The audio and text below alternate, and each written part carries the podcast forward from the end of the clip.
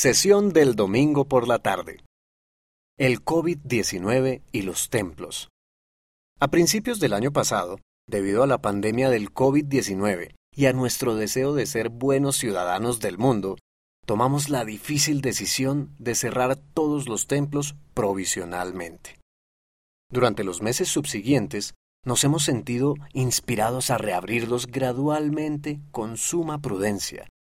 Los templos ya se están abriendo en cuatro fases, respetando rigurosamente los reglamentos y protocolos de seguridad de los gobiernos locales. Estamos agradecidos por su paciencia y servicio dedicado durante este periodo de cambios y desafíos. Ruego que su deseo de adorar y de prestar servicio en el templo ahora sea más ardiente que nunca. Probablemente se estén preguntando cuándo podrán regresar al templo. Respuesta. Su templo abrirá las puertas cuando lo permitan los reglamentos del gobierno local. Mientras tanto, mantengan sus convenios y bendiciones del templo en primer plano en la mente y el corazón. Sean fieles a los convenios que han hecho. Estamos edificando ahora para el futuro.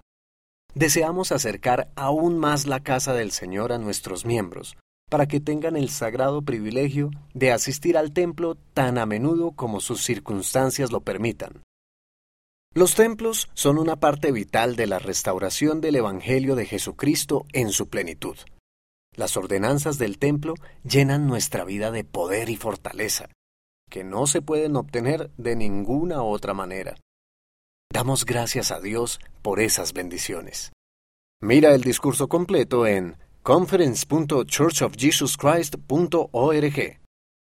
Se anuncian 20 templos nuevos. Oslo, Noruega. Bruselas, Bélgica. Viena, Austria. Kumasi, Ghana. Beira, Mozambique. Ciudad del Cabo, Sudáfrica. Singapur, República de Singapur.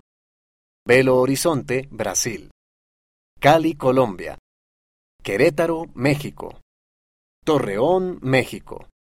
Elena, Montana. Casper, Wyoming. Grand Junction, Colorado. Farmington, Nuevo México. Burley, Idaho. Eugene, Oregón. Elko, Nevada. Yorba Linda, California. Smithfield, Utah.